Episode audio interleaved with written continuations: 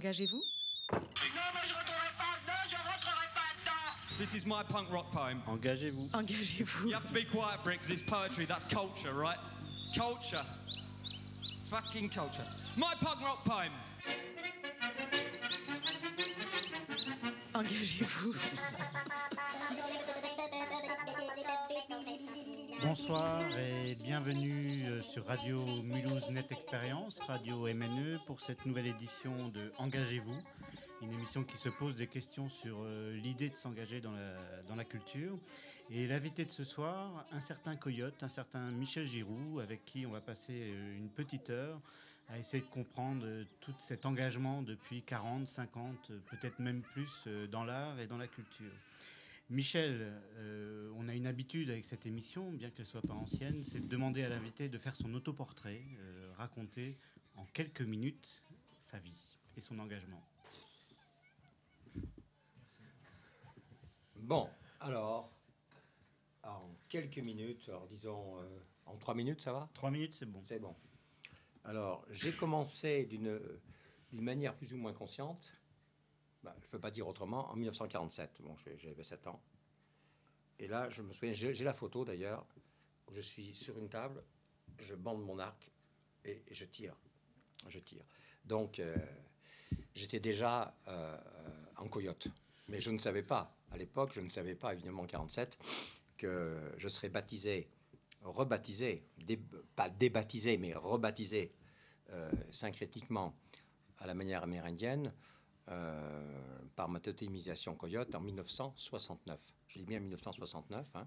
ça n'a rien à voir avec 68, ça- c'est un hasard, un hasard de rencontre.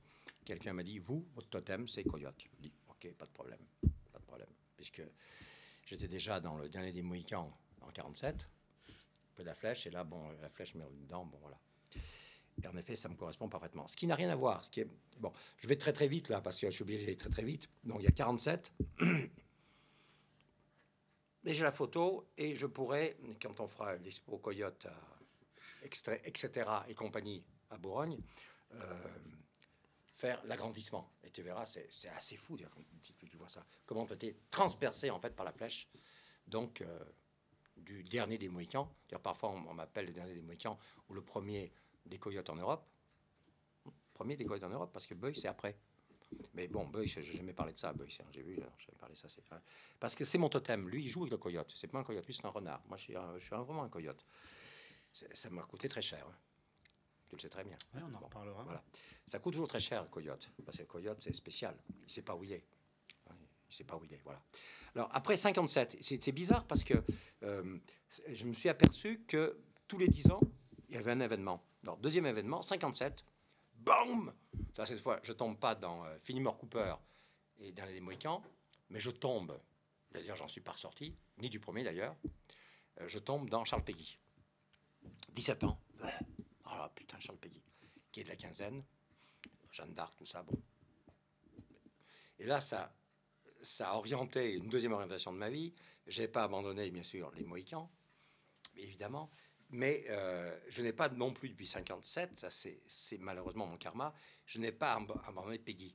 Et j'ai fait une sorte de vœu, absurde, absurde, donc je dis aujourd'hui absurde, euh, mais peut-être qu'il n'est pas absurde, de, que je n'arriverai à quelque chose que si j'arrivais un jour, peut-être, à prendre la suite des quais de la quinzaine.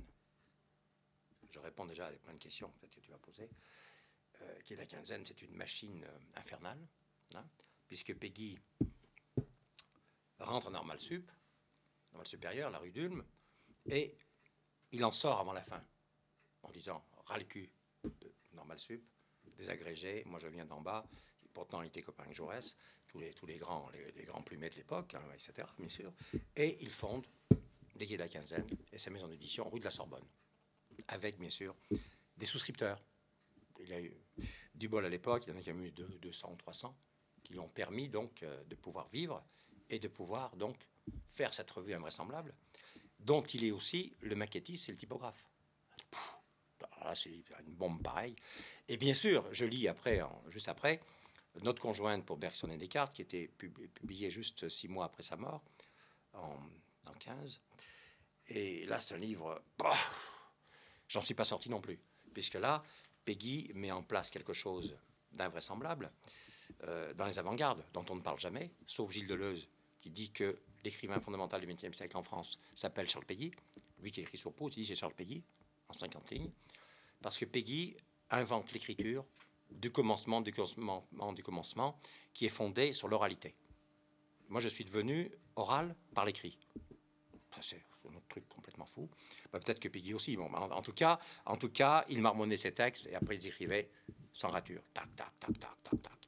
Et euh, ce livre théorique sur Bergson et Descartes est une sorte d'épopée philosophique de la pensée absolument invraisemblable. Bon. Alors donc, 57, euh, donc je, suis déjà là-dedans. Je me dis, bon, alors donc, écrire, c'est quoi écrire? Alors bien sûr, je ne parle pas de tout le reste, hein, tout le reste qui est arrivé dedans, mais sur Rimbaud, Mallarmé, euh, ça, bon, même pas la peine d'en parler. Pour moi, il n'y a que l'écriture. Mais Peggy, Peggy et en même temps que Peggy, c'est Diderot et l'encyclopédie. C'est-à-dire que tu es, fini là, tu es fini tes coins. Tu te dis, putain, ces mecs-là, ils ont créé des machines, des machines d'information, euh, des machines de guérilla. Là, j'emploie le terme de Deleuze, de guérilla et non pas d'institution, pour arriver donc à faire passer l'information. Mais ce sont des écrivains. Si tu n'es pas un écrivain, tu ne peux pas mettre en place une machine euh, langagière et, et une machine qui, doit, qui va bouleverser complètement euh, la langue, donc le social, donc les idéologies, etc. Tu peux pas. Donc il y a cette machine de l'encyclopédie. Et là, quand tu es dans l'encyclopédie, automatiquement, tu es tombé déjà euh, dans Rabelais, et, c'est la même machine. Et tu te retrouves dans Peggy, c'est la même machine, et tu te retrouves dans des avant-gardes fondamentales qui fondent des revues, des éditions, puisque les revues, les éditions dites officielles, quelles qu'elles soient, euh, sont au service du pouvoir, de toute façon. hein. Du pouvoir du lèche-cul, des, des courtisans, des rois, et la France est un pays euh, formidable, car c'est le pays le plus tyrannique d'Europe, quand même. hein. Nous, on a depuis le XIIIe siècle à peu près. euh, Donc, comme. Voilà. tu as atteint les 5 minutes Voilà. par rapport aux C'est 3, bon. pour t'interviewer ce soir, euh, quelques personnes, donc euh, Jean-Luc Vertonschlag, Mhm. Fabien Velasquez, Mohamed, Mohamed Bouatrou et Khalid Berkat. Donc euh, pour une petite heure où un certain nombre de questions vont être posées pour comprendre tout ce parcours et cet engagement que tu as eu, dont je pense qu'avec les quelques noms que tu as cités, on a largement les fondements. Mais là, je continue quand même, parce que vois, 47, 57, 67. 67, je publie mon premier livre, qui s'appelle Audiberti. Un autre dingue. Bon, ouais, ouais, j'ai une spécialité. Je tombe chaque fois dans des choses monstrueuses. Et comment en sortir, tu vois? J'aurais dû faire autre chose, mais non, j'ai fait ça. Et en même temps, je faisais une thèse avec Barthes sur Reverdy, mais en linguistique, mais je sors l'Audiberti. Parce qu'Audiberti, quand je découvre, en 62, je ne parle pas ce soir, paf Il dit Je suis un écrivain du 15e siècle, avant la mise en place des genres, des classifications, des systèmes pour arriver à être reconnu par l'Académie française. Ça n'a pas changé. Donc, on se retrouve encore dans Rabelais, avant, donc. Donc, la rue, donc l'argot, donc les langues populaires, donc tout ça, donc tout ça.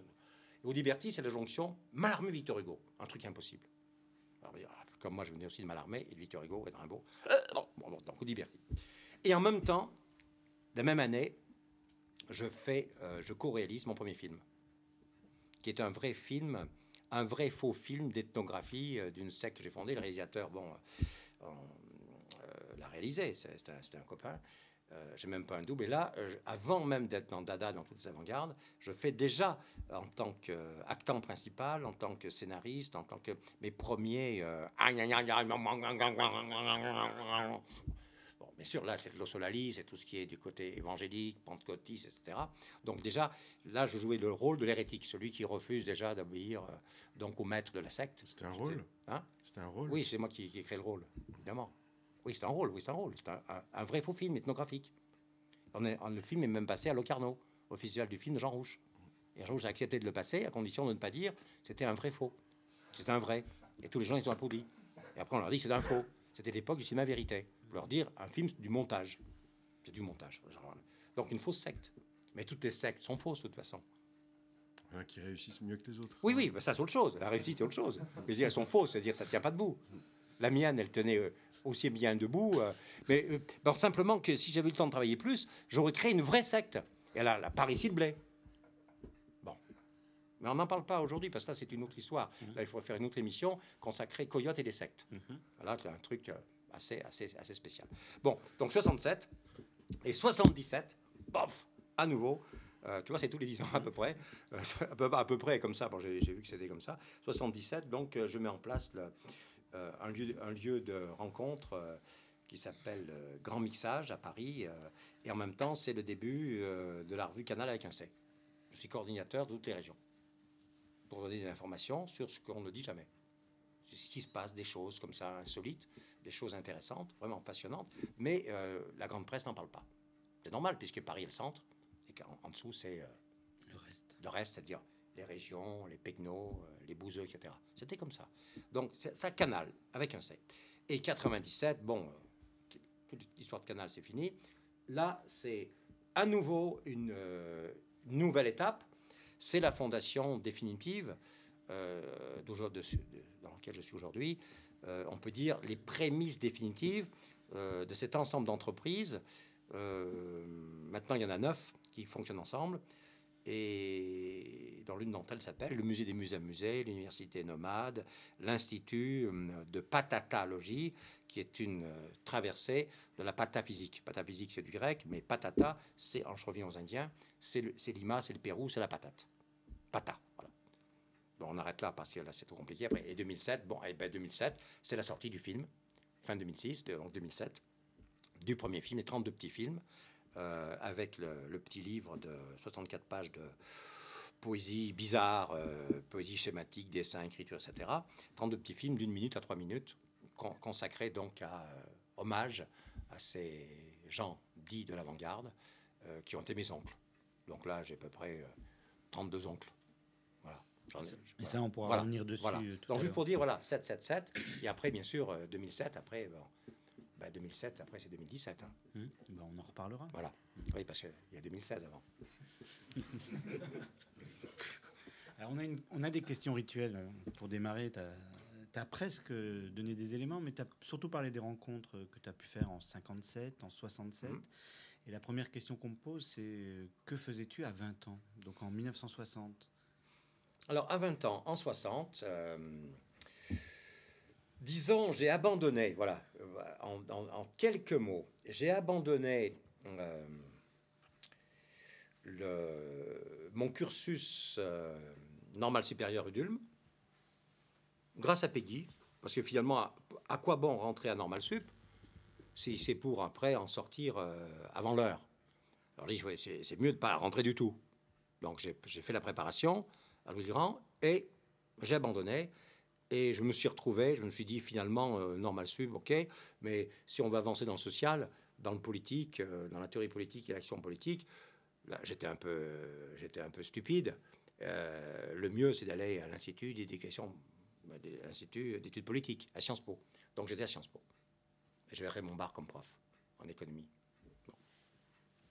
Et là aussi, j'avais la même expérience. Je dis à quoi bon rentrer à l'ENA quand j'ai vu que c'était les, les concours pour finir finalement ministre, secrétaire d'État, parce que j'étais bon pour ça, j'aurais été bon pour ça.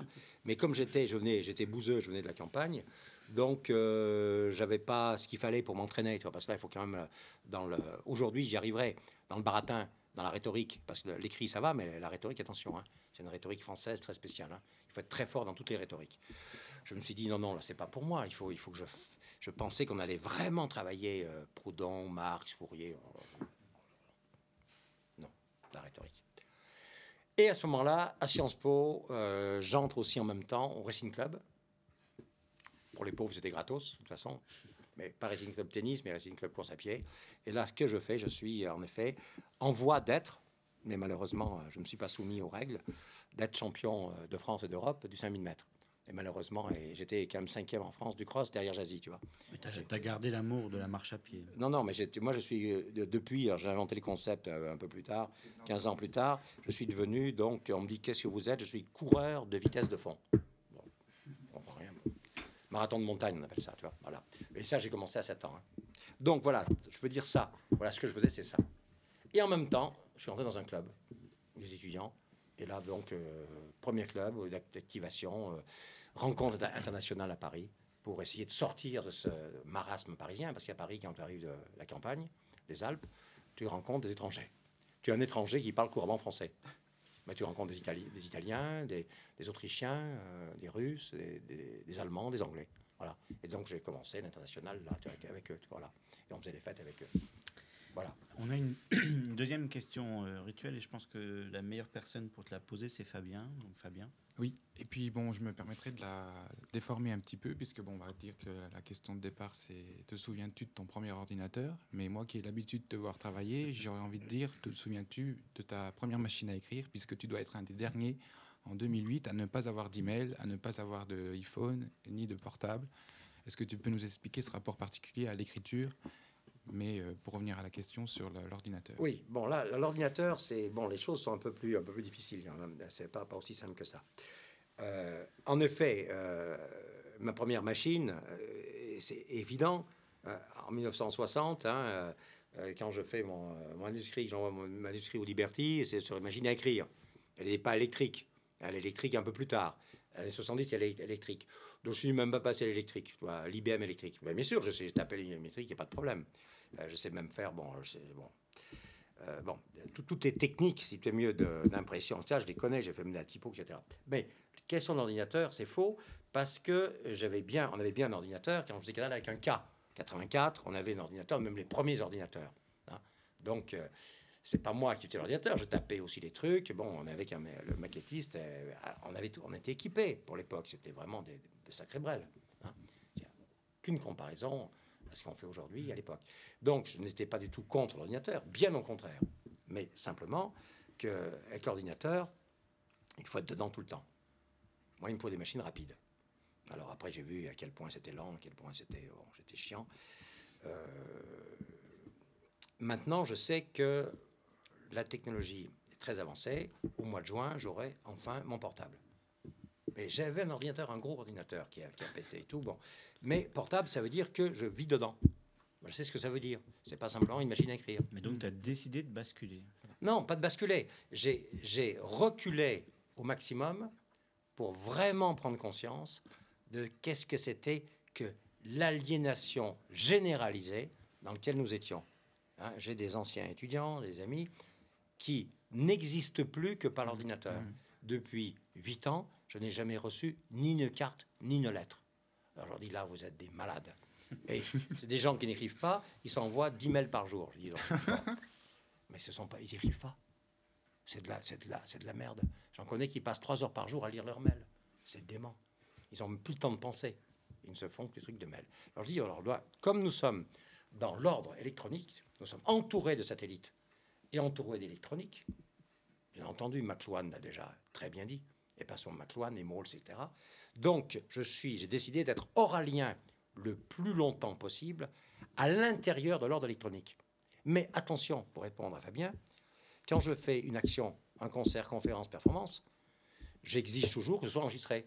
J'ai des, j'ai des cinquantaines d'heures, des centaines d'heures d'enregistrement à monter. D'ailleurs, j'espère qu'on pourra faire ça à Bourgogne, en coupant, etc., faire des extraits, des extracts de tout ça. Donc, je néglige pas du tout l'enregistrement et la machine médiatique, la machine euh, cybernétique. Bien au contraire. Mais simplement, je sais le temps que ça prend. Et aujourd'hui, c'est vrai que le nouvel ordinateur, le nouveau que j'aurai, je pourrais faire mon montage moi-même. Images, etc. Voilà. Alors, petite question qu'on posera peut-être pas toujours, mais je Ouais. pense que l'inaugurer avec toi, c'est une bonne chose.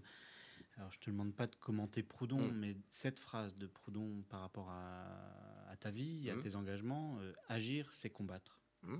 Comment tu réagis à cette phrase? Voilà. J'ai une gaine, je dégaine. Il faut être armé de toute façon. hein? Il faut être euh, plutôt bien armé. hein. Bon, euh, plutôt bien armé. Euh, bon, vivre, c'est combattre. Euh, je reprends ce que je viens de dire. Euh, 47, les Amérindiens. Si tu combats pas, t'es soumis, t'es esclave. Ils n'ont ont pas voulu être esclaves, on les a tués. On les a exterminés même. On a essayé de. Les Noirs, euh, ils, ils se suicidaient pas, certains se suicidaient. C'est pour ça qu'il y a eu l'esclavage. Parce que les Amérindiens ne voulaient pas se soumettre aux Blancs. D'où, quand je suis baptisé, rebaptisé Coyote, je ne me soumets jamais. Donc, il n'y a pas 36 solutions.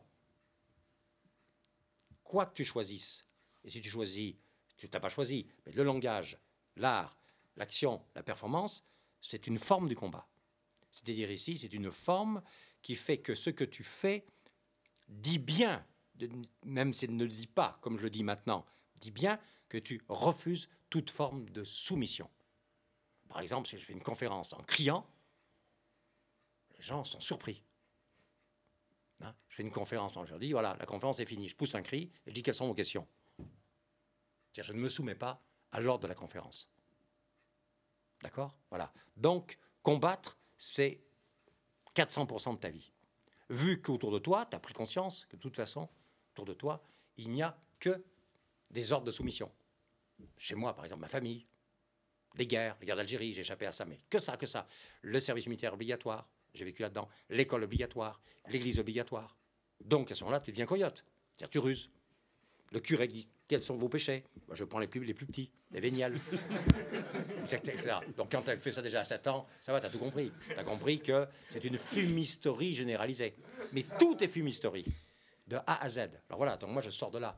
Donc, à ce moment-là, tu te dis, TM, bien sûr, tu lis à 7, 7 10 ans, une- ma première Bible, si tu aimes mieux, ma vraie Bible, c'est les pieds nickelés. Oui, mais après, quand tu es plus âgé, tu, qui a écrit les pieds nickelés? Forton. Et Forton, il était Viva l'anarchia.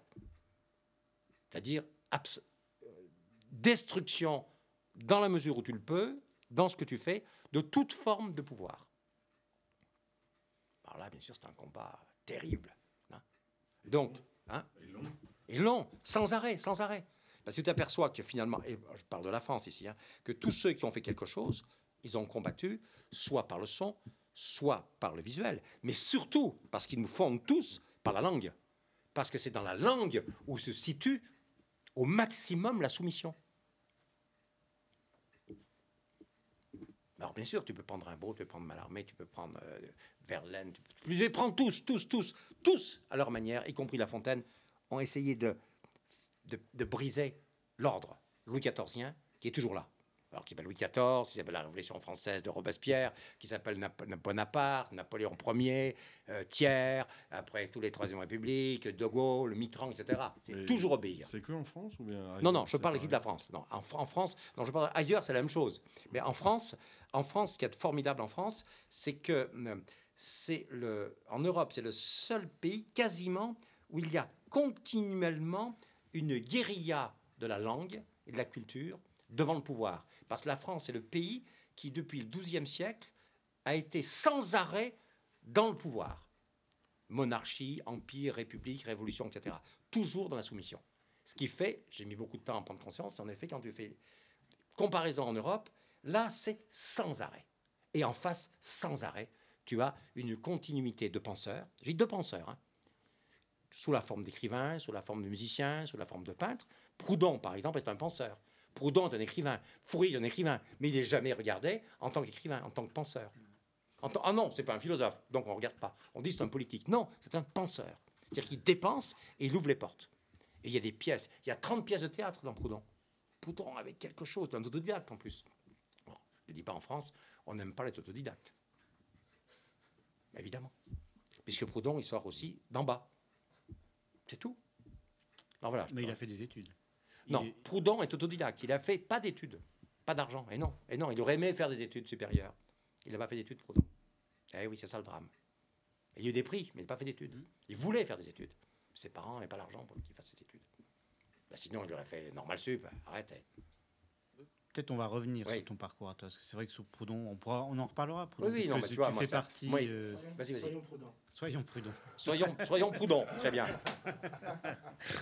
Donc, revenons sur ton parcours. Et dans tout ce que tu nous as décrit, dans ton autoportrait sur, euh, sur, ton, sur tes 20 ans aussi, euh, tu, tu parles essentiellement euh, d'écrivain. hein, Mm. donc on voit bien- vraiment les, les fondements euh, Mm. de ce qui va te, te faire rencontrer l'art. Mais la plupart des gens te connaissent par les arts plastiques. Donc, peut-être ce qui serait intéressant, c'est que tu nous racontes dans ton parcours comment, de, de la littérature, de, de ces écrivains, tu vas avoir des rencontres avec euh, des, Mhm. des plasticiens, en- et en particulier les avant-gardes du XXe siècle, qui à partir de là vont complètement changer ton parcours et ton engagement, ou en tous les cas le compléter. À toi de dire. Non, non, mais je, je reprends. Non, en, en- en- pas en 1917, mais en 1957, je veux dire 1957, quand je tombe dans Peggy, en même temps, suis dans notre boîte de, de curé, euh, très sympa. Il se trouve qu'on a aussi un, un curé qui, depuis, a défroqué d'ailleurs après, euh, qui lui nous amène.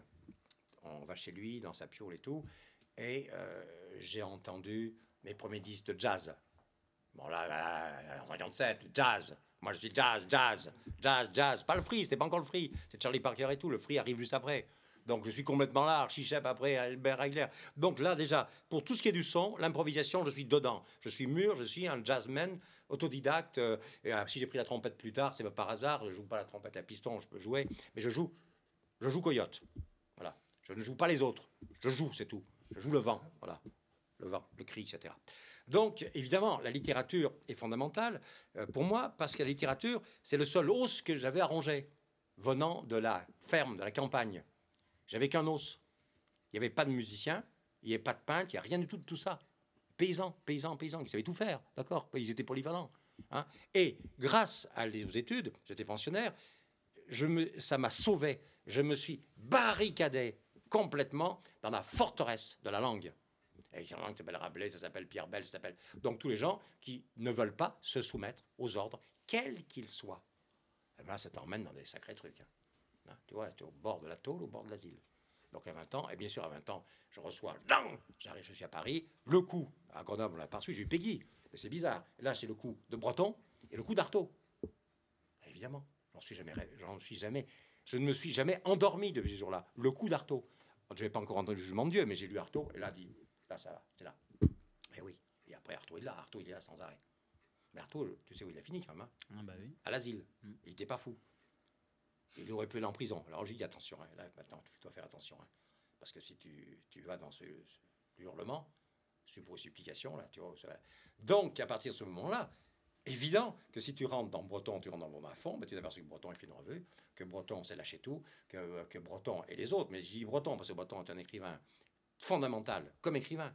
Il sort de Mallarmé aussi, il sort de Rimbaud, mais beaucoup plus de Mallarmé qu'on s'imagine. Et qu'en effet, le soulèvement ne viendra que si il y a des écrivains comme Breton, comme Apollinaire, qui font des revues comme Mallarmé, hein, et que les gens vont se réunir, et que peu à peu, peu à peu, si ça prolifère de partout, eh bien là, en effet, il n'y a pas de soumission. Et que Breton s'intéresse, bien entendu, pas simplement à Aimé Césaire et aux Blacks, mais il s'intéresse donc aux, esclaves, mais il s'intéresse aux Amérindiens et à euh, aux Océaniens, et Gauguin et Van Gogh et tout ça. Donc, bien sûr que je connaissais en, en 60 Gauguin et Van Gogh. J'arrive à Paris, je vais voir les trucs, et là, boum, badaboum. Là, c'est boum, badaboum, parce que tu vois, tu, lis le Van Gogh d'Artaud, tu vois les Van Gogh, tu dis où c'est que tu es là, tu vois? Et à ce moment-là, tu te dis, bon, euh, bon, il y a le geste. Alors, bon, euh, après, c'est comment toi-même devenir peintre? Je suis devenu peintre, il m'a fallu quand même beaucoup de temps. hein.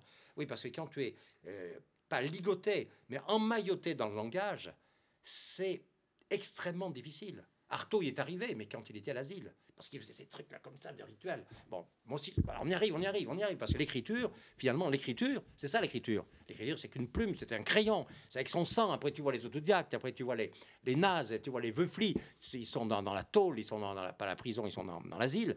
Ils écrivent même, il y en a même un, il a écrit avec son sang. On, on enlevé les, les- les crayons, il écrit sur le mur avec son sang. C'est un Suisse. Bon. Alors, quand tu vois tout ça, tu dis d'accord, d'accord, d'accord. On voit dans quel monde on vit. Donc, il n'y a pas de séparation pour moi entre ces différents domaines. Les cinq sens, s'il veut mieux. Restons-en aux cinq sens. Donc, la danse, bien sûr que moi, j'étais danseur. Je m'occupais même d'un club franco-finlandais, danser, danser. J'invente des danses et tout, tu vois. Bon, voilà. Donc, et toutes les danses, il n'y en a pas quatre danses, il y en a des milliers, des centaines de milliers de danses. Et regarde juste les Caraïbes. Donc, tout ça, en 20, 22 ans, tout ça, j'en ai parfaitement conscience. Et puis après, il faut le temps. Alors après, bien sûr, quand tu rentres là-dedans, comme tu, tu viens de dire, après, tu te dis... euh, alors là, je te raconte l'anecdote, c'est intéressant l'anecdote, dans mon cas, parce qu'en faisant Reverdy, j'ai- j'aimais beaucoup Reverdy. J'aime toujours Reverdy d'ailleurs, comme écrivain. Mais Audiberti aussi. Mais moi, ma tendance, c'est Artaud. C'est bizarre, c'est comme ça. Bon, ma tendance euh, profonde, furieuse, tu vois, furioso. Et euh, en faisant Audiberti, que je ne connaissais pas, j'ai fait mon diplôme là-dessus, et puis après ce livre, en, en cherchant tout ce qu'il avait pu écrire comme poème, je tombe un jour sur un, poème phonétique d'Audiberti. Je vais à la Bibliothèque nationale, et là, je découvre dans quel livre, un, un incunable du XXe siècle, de 48, ce poème a été publié. Et le titre de ce livre s'appelle Poésie de mots inconnus. Oh putain, d'Iliasde. Et là-dedans, il y a. C'est la seule anthologie en France. hein, Il y, a- il y a très peu de mots, petite, petite introduction d'une page, où tu as tous les nazes.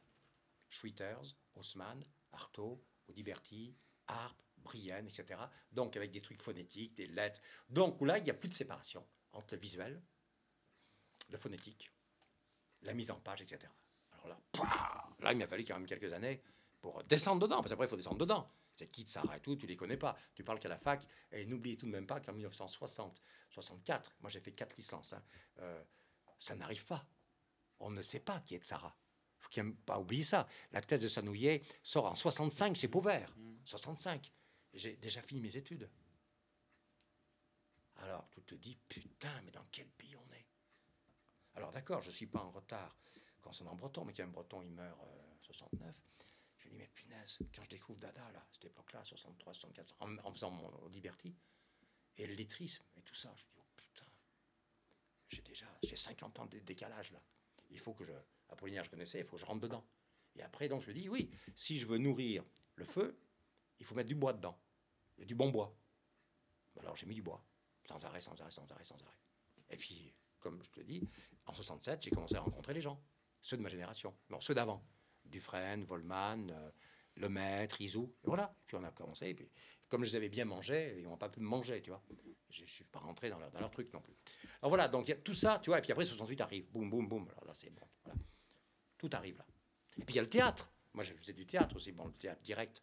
Donc, il y avait t'es- c'est réglé. Tu peux plus t'intéresser au théâtre euh, Beckett, limite. Mais bon, Artaud, c'est autre chose. hein. C'est le théâtre et, et dans la vie, c'est le rituel, c'est la transe. c'est- Donc, c'est ça qui m'intéresse. Mais ça, malheureusement, c'est out. Et même 68 n'a pas le niveau d'Artaud. Mais tout ça, à un moment, ça te pousse euh, à être. Peut-être te faire hurler, je me doute Non, même non. je vais te faire hurler. Mais non, tu peux pas me faire hurler. à un moment, tout ça te pousse à être critique, c'est-à-dire que tu découvres tout ça, mais tu commences euh, toi-même à te poser des questions, tu commences à écrire, tu commences à avoir envie d'en parler. Euh, ça, ça se passe quand? Ça, ça, ça vient Alors, quand? non, non, ça commence tout de suite, 67, au Liberty. En 67, donc, je signe le contrat en 66, je crois, 60, fin 65, et en 67, sort mon premier livre au Liberty. Et au Liberty, on dit, alors, lui, là, là, bon, d'accord, c'est mon premier livre d'historien, critique, mais pas du tout. C'est un, c'est, le premier volume de mon autobiographie. Je sors en Audiberty, que j'écris extrêmement rapidement. J'ai travaillé beaucoup, j'ai tout lu Audiberty, bien sûr. Et après, euh, en, deux mois, j'arrive à écrire le livre, mais en continu, comme Peggy, en continu. Jusqu'à, c'est ma première performance, le dernier jour, je où j'ai écrit ce bouquin, parce que dans le contrat, j'étais con aussi à l'époque, naïf. J'avais un contrat comme quoi, euh, jour de retard, c'est 150 balles, pour l'époque beaucoup, 150 balles d'amende. J'ai putain, alors si j'ai 30 jours de retard, je touche plus rien. Alors je peux dire que j'ai. hein, euh, J'étais à 14h, puis à 20h. Le dernier jour, 24 h 24 heures sur 24, j'écrivais. Et je suis arrivé qu'avec euh, 10 jours de retard. Il m'a pas fait payer l'amende. C'était juste pour euh, forcer les types à pas avoir un an de retard. Parce que s'il y a 10 bouquins avec un an de retard, la maison d'édition, elle, saute là. Hein. Vous savez très bien. Il faut qu'il y ait une régularité. C'est des livres de poche. Édition universitaire, livres de poche. Il y avait déjà Beckett, il y avait déjà Sartre, Ionesco et tout. Et moi, j'ai eu cette chance. Et Audiberty n'était pas. Pof J'ai eu un coup de bol. Audiberty. Donc, je te réponds à ta question. Ce n'est pas un livre critique. C'est une présentation d'un type génial, autodidacte, qui me correspond absolument à, mon chaos tu vois, du 15e siècle. Et je me dis, voilà, eh bien, il faut absolument faire connaître et aux étudiants, c'est-à-dire, un livre pas cher, ce type invraisemblable, qui est hors, hors des rails, qui déraille tout le temps. Voilà. Mais il n'est pas d'avant-garde, ça n'a pas d'importance. Il est tellement foisonnant. Hein? Alors, c'est quoi l'avant-garde? Là, tu me poses des questions. Heureusement que tu as j'ai Audiberty et Breton à côté. Hein J'ai les deux. Et Artaud, tu t'imagines? Ben, Audiberty connaissait Artaud, bon, euh, Brienne, tout ça. Alors, là, tu te poses des sacrées questions. Qu'est-ce que ça veut dire tout ça? Et Audiberty, comme Artaud, Audiberty dessinait.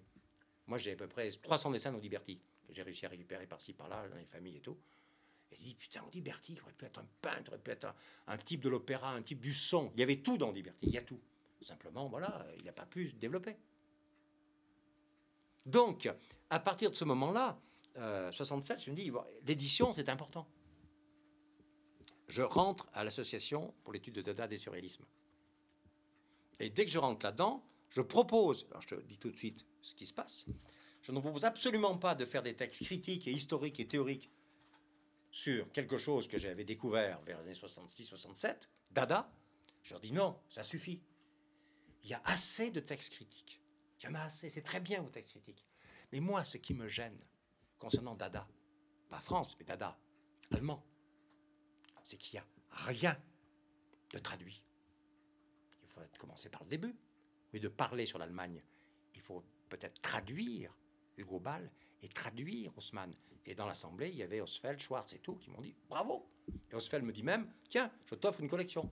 Et puis deux ans après, les collections, pas de collection, parce que Osfeld a reçu des amendes tellement énormes pour des livres érotiques que, bon, il est- mort quatre ans après. Voilà, donc là, l'idée d'une collection commence. 67, 68, 69. Et elle, elle- elle se réalise vraiment à Champ Libre en, à partir de 72, 73. Participes à Champ Libre. Ah, bien sûr, j'ai une collection. Et c'est là où j'édite l'œuvre complète de Satie, pendant la Volta. J'édite l'œuvre complète, euh, les, textes Dada, de euh, Raymond de Seigne. Et j'édite l'almanach Dada, qui est original de 1920, le seul almanach, fait par eux, en facsimilé. Mais deuxième partie, tous les textes allemands en français, tous les textes français en allemand et les notes en bilingue. J'ai dit, alors là, tu vois, donc c'est pas un travail critique, c'est un travail de mise à la disposition des textes authentiques. Ce qui est tout à fait autre chose. Alors bien sûr que je suis férocement contre les critiques, qui se contentent simplement de faire des critiques, alors qu'ils devraient faire de l'édition et donner aux générations, à leur génération et au futur, le corpus de ces gens-là. Eh ouais. Parce que là, tu t'aperçois qu'il y a des trous énormes dans ce pays. Tu parles beaucoup de Dada, de- du surréalisme, mais il y a, il y a- il y a un courant qui est important euh, dans ta pensée, c'est les Américains des années 60. hein, Oui, c'est- non, non, mais là, là, je parle historiquement, tu mais, vois. mais quand même, c'est à partir de quand que tu les rencontres dans- dans Non, mais c'est la même- c'est tout ça, c'est la même année. C'est la même période, 69, si tu aimais, tout est là, mais simplement après, après il y a un problème de- d'édition. Euh, Champ libre, par exemple, ah bon, oui, bah, Champ libre, je n'ai le droit de publier que ce qui concerne Dada. Hmm. Parce que le conseiller de Champ libre s'appelle Guy Debord. Mhm. Guy Debord, pas question des lettristes, puisque lui en est sorti, Oui. et, et surtout pas question, encore moins des Goutailles, et surtout pas de Fluxus. Ah oui, censure immédiate. Donc je suis condamné à ça. Mais comme je suis condamné à ça, je vais chez Jean-Michel Place. Et Jean-Michel Place, j'ai une collection, il y a un volume qui sort. C'est La position internationale d'Henri Chopin, qui sort beaucoup plus tard, on commence vers 75. Et je, fais, je m'occupe des reprises d'interviews de Dada de Zurich, de la revue Cobra, euh, l'art postal futuriste de l'ISA. Donc je vois bien que dans l'édition, il faut donner aussi les facsimilés réels des revues et pas des réductions pour que on voit qu'est-ce que c'était le travail de ces gens-là. Le laboratoire, tu mieux. Voilà. La revue et la petite édition, c'est le laboratoire d'une pensée qui ne veut pas être soumise. Toujours la même question. Là, on, on rentre dans une partie euh, importante à partir des années 70 Oui, pour toi. hein. voilà. C'est ce qui va être en. Et tout commence là. on va dire, à, à mieux faire connaître, à médiatiser l'art en publiant, en faisant des revues, en créant des réseaux qui, à l'époque, Oui, oui, c'est pas médiatiser l'art, c'est donner, donner euh, euh, donc des textes, les manifestes, les poèmes, mais aussi en français, etc. Euh, les revues telles qu'elles étaient maquettées, qu'on voit vraiment comment c'est fabriqué. Donc des, des revues faites par des poètes, artistes, musiciens. Euh, on n'a pas l'argent, mais sinon il aurait fallu éditer des disques, évidemment. Bon, mais, mais, mais moi j'ai pas de mécène. Éditer des disques, éditer des films. Mais il n'y a rien. Je ne sais pas si vous vous rendez compte, à l'époque, il n'y a rien. Oui, mais en parallèle, tu vas faire Canal, tu vas faire tout non, ça. non, ça c'est bien après. Mais à cette époque-là, non, je, je- restons années 70. Parce qu'il y a des choses que tu, peux- que tu ne sais pas forcément. En 69, on a la chance, mais on était, on était jeunes, on était donc jeunes, donc naïfs. Euh, on rencontre un, vrai un mécène et on élabore avec des amis le projet d'une revue à 100 000 exemplaires. Mais une revue de création, critique, document et création actuelle les gens qu'on connaissait, tous, tous, tous, dont on parle. Mais simplement, notre projet était dément. Le type nous a dit, vous avez 10 ans d'avance. On voulait sortir ça en sérigraphie, en rotative sérigraphie. La machine n'existait pas. Donc j'ai dit, là, je vais, je vais plomber. Il était prêt à mettre à l'époque un million nouveau.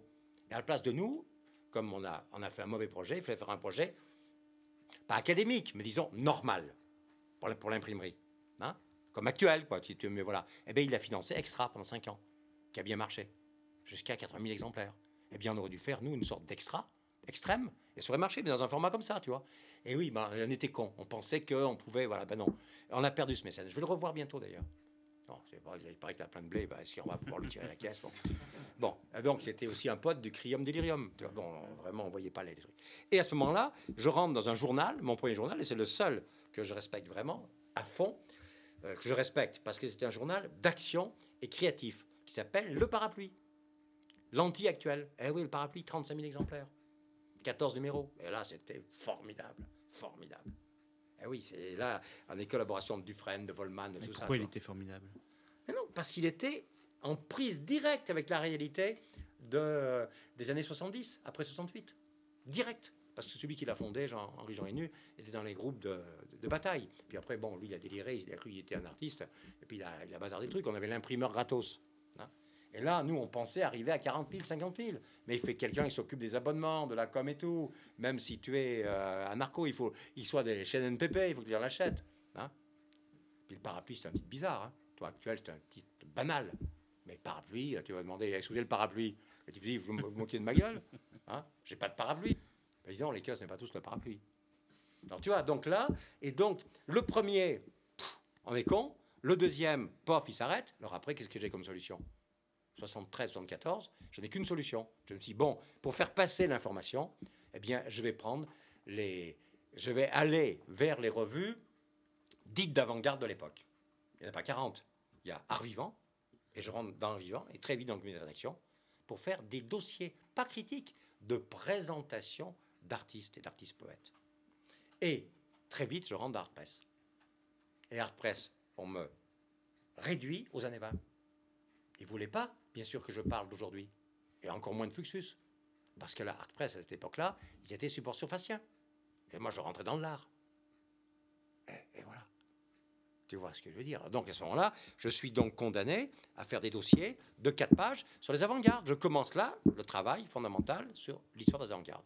Mais aussi tellement le, pouvoir, euh, comme tu le dis, euh, pourquoi tu acceptes de bosser pour des journaux où tu es Ah bah si. censuré?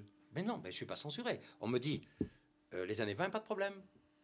Euh, autant faire les années 20 que rien faire du tout. Puisque les gens qui ont 20 ans, ils n'auront rien du tout. Alors moi, je pense à ceux qui ont 20 ans, tu vois. À ce- à cette époque-là, j'ai 30, euh, 34 ans. Euh, J'enseigne chez les cancres. Je fais aussi France Culture. Bon, France Culture, j'ai une expérience à France Culture. France Culture, je ne fais pas de critique non plus. Je présente. J'ai fait une centaine d'émissions. Je présente des gens. Oui, Des musiciens, des poètes, des gens bizarres, tu vois. Puis écrire dans les années 70 sur les années 20, c'est pas comme écrire sur les années 20 aujourd'hui. À l'époque, euh, Il y a rien. Il n'y a rien. Il n'y a rien du tout. Eh oui, eh oui. Non, mais les années 20, aujourd'hui, on commence à peine. Aujourd'hui, par exemple, qui savait en 70 que Kandinsky était un poète? Bon Dieu, il y a un seul recueil, c'est publié dans les années 87 chez Christian Bourgois. Même pas déconner. Hein, ça commence. Je te parle même pas de Malevitch. Malevitch, il n'y a rien en français. Alors, je te parle même pas de Mondrian, de Duisbourg. Il n'y a rien. Il est mort en France, Duisbourg, et Mondrian, il a dû fuir en Amérique, ou mourir en Amérique. Alors, il faut voir les problèmes quand même, dans, quelle situation on se trouve. J'ai dit, le surréalisme était dominant, hein, d'accord. Alors, tu vois, donc, donc la, question, la, la question, je réponds à ta question. euh, si euh, une revue accepte le dossier, je fais le dossier. Je dis, c'est dommage qu'on ne puisse pas faire le lien. C'est dommage, Ben, c'est comme ça qu'on y fasse. Il vaut mieux ça que rien. Hein? S'il m'avait dit rien, là, c'est autre chose. Mais en même temps, on avait déjà échoué. Tu vois, le parapluie était mort et notre mécène, euh, il s'était taillé pour faire une revue extra. C'est-à-dire extra, c'était une sorte de revue de pop musique. Moi, j'ai rien contre la pop musique. Au contraire, j'aurais voulu faire une revue. Aujourd'hui, c'est ce qu'on aurait dû faire. C'était une revue de pop musique avec dedans l'avant-garde la plus radicale. Le rock punk, Fluxus, tous les trucs populaires des Caraïbes et tout. On, connaissait tous les gens, il n'y avait pas de problème. Mais simplement, on était un con sur le plan de l'imprimerie. Il fallait faire un, projet normal et dedans mettre de la normale. Voilà. De la marge. Ah oui, voilà. Alors après, après, bien entendu, quand je suis chez Jean Libre, ben, c'est mieux, c'est bien de publier la complète de Satie. Satie, avant, on ne, on ne connaît même pas Satie comme écrivain, comme poète, comme penseur. Alors, tu te rends compte, on n'a même pas encore Satie qui, qui, a, qui a, à mon avis, il n'a pas 100 ans d'avance. Il a l'avance absolue. Mais cette immensité de la tâche que tu sembles t'être Oui. fixée, c'est-à-dire de faire découvrir au Oui. monde entier tous les artistes. Au monde entier, à la France, c'est en français. D'accord. Je me contente de la francophonie, c'est pas mal déjà. Mais cette 400 millions immensité-là, elle, elle est Oui. pas écrasante et, Eh si, elle euh, est écrasante, bien sûr qu'elle est écrasante. Bien sûr, je suis écrasé, moi. Mm. Bien sûr qu'elle est écrasante. Parce que tout à l'heure, je disais tout à l'heure, je répondais à la question, euh, je te ré- répondais, l'encyclopédie, c'est quoi? Simplement, l'encyclopédie, ils, ils avaient des mécènes? Et que là, nous, je ne suis pas tout seul, hein, on est plusieurs. Si on avait rencontré un ou deux mécènes, eh ben, on, avait une machine de guerre. Malheureusement, euh, les Bovici n'étaient pas mon mécène. Les Bovici, lui, il nez de bord. Casqué par de bord. Et il était multi, multimillionnaire, milliardaire. Il voulait faire la révolution avec Debord. Il n'a rien compris. Non, l'histoire que je raconte, alors je vais la raconter dans un livre, c'est l'histoire des éche- échecs successifs en France. Mais qu'est-ce qui se serait passé donc si tu avais eu euh, quelques millions, quelques dizaines de Non, millions simplement à les Bovici qui disent OK, ta carte blanche, euh, Coyote, euh, t'as le bureau, ta carte blanche, on publie les bouquins et on les paye. Et, et toi, tu as un boulot, on- tu me payes comme un ouvrier, un ouvrier supérieur, hein C'est tout, ouvrier supérieur. Mais je fais ça, moi, je te fais euh, 16 heures par jour, sans problème. Et là, tu vas voir ce qu'on va sortir. hein. Là, on va te les sortir, les livres. hein. Et il n'y a pas que Satie. Parce que moi, je ne suis pas fanatique d'une direction. Toutes les directions. Les singuliers, les brutes, les types en marge, les types oubliés, euh, les types qui, euh, je sais pas, André Martel, l'ami du buffet, on ne sait même pas qui il est aujourd'hui, euh, l'œuvre complète de Dufresne, etc. On avait une machine fabuleuse. Et des gens complètement différents. Tu vois? Eh oui. Mais aujourd'hui, où tu cherches, il n'y a aucun éditeur qui le fait. C'est encore moi, avec l'écart absolu. Alors, Avec c'est quand même bizarre. Et tu as raison de dire ça. Et oui, en effet, c'est qu'on n'est pas assez nombreux et qu'on n'a on n'a pas la chance, la malchance, avec les crises, de rencontrer les mécènes. Il y en a très peu. Mais Il y en a que- très peu. et Internet ne peut pas remplacer Non. euh, des mécènes? Ben non, mais non, mais non. Il que- faut pas rêver là, faut pas rêver. Il n'y a, a pas de Sur il y a beaucoup de choses, mais non, mais non, diffusion. Mais non, non, non, tu ne peux pas éditer Satie sur le. Mais non, c'est en couleur et tout. Un livre est un livre. Un livre est un livre. Tu peux envoyer du son, tu peux envoyer de l'image, mais si tu envoies par exemple sur euh, euh, non, tu peux pas. C'est un autre problème. C'est un autre problème. Internet ne remplacera jamais le livre, jamais. Peut-être parce que pour les avant-gardes, le livre est un objet. Non, je ne parle pas du livre en tant qu'objet. Je parle ici quand tu es en train de feuilleter le livre.